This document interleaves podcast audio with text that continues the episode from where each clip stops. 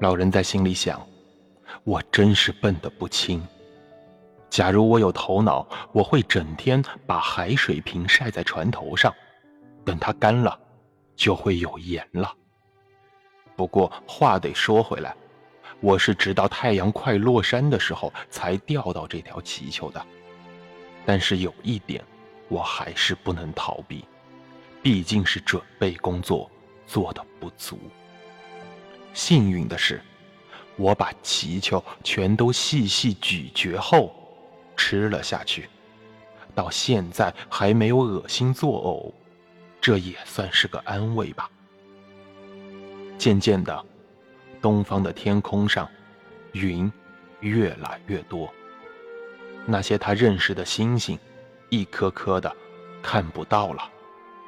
眼下好像是他正驶进一个云彩的大峡谷。风已经停了。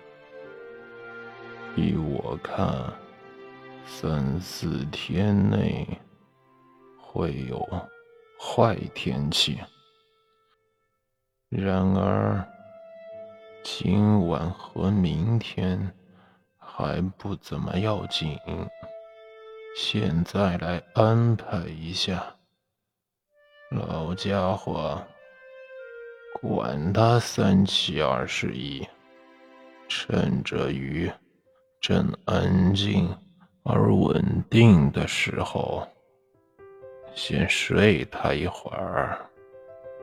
老人把吊绳紧握在右手里，然后拿大腿抵住了右手，把全身的重量压在船头的木板上，跟着，他把勒在肩上的吊绳移下了一点儿。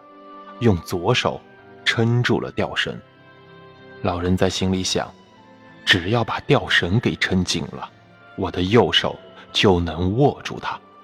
假如我睡着的时候它松了，向外溜去，我的左手会把我弄醒的。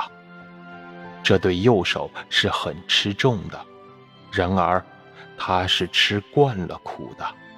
哪怕我只能睡上二十分钟或者半个钟头，也是好的。